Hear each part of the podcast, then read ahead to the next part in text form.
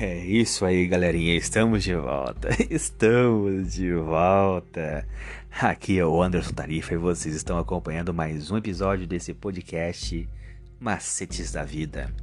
Nós estamos trazendo hoje, quarta-feira, 7 de julho de 2021, o tema principal sexualidade.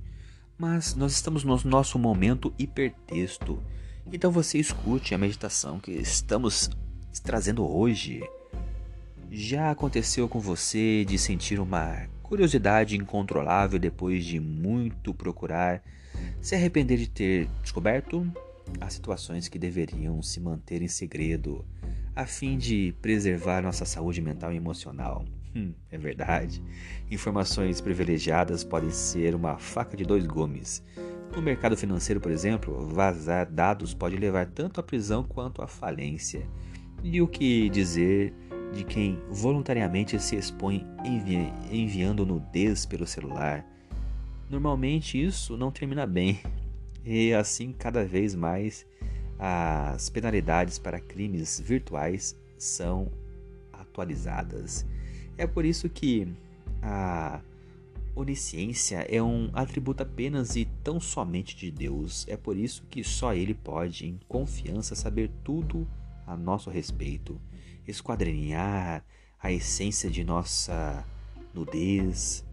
Nem mesmo o diabo tem esse tipo de domínio. Caso ele soubesse mais do que já sabe, faria estragos ainda maiores usando a própria humanidade. Está percebendo como nem tudo é para mim ou para você?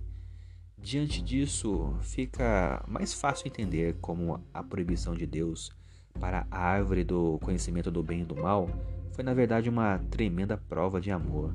Pensando nisso, nós vamos refletir um pouco sobre a compreensão e as proibições divinas em nossas vidas.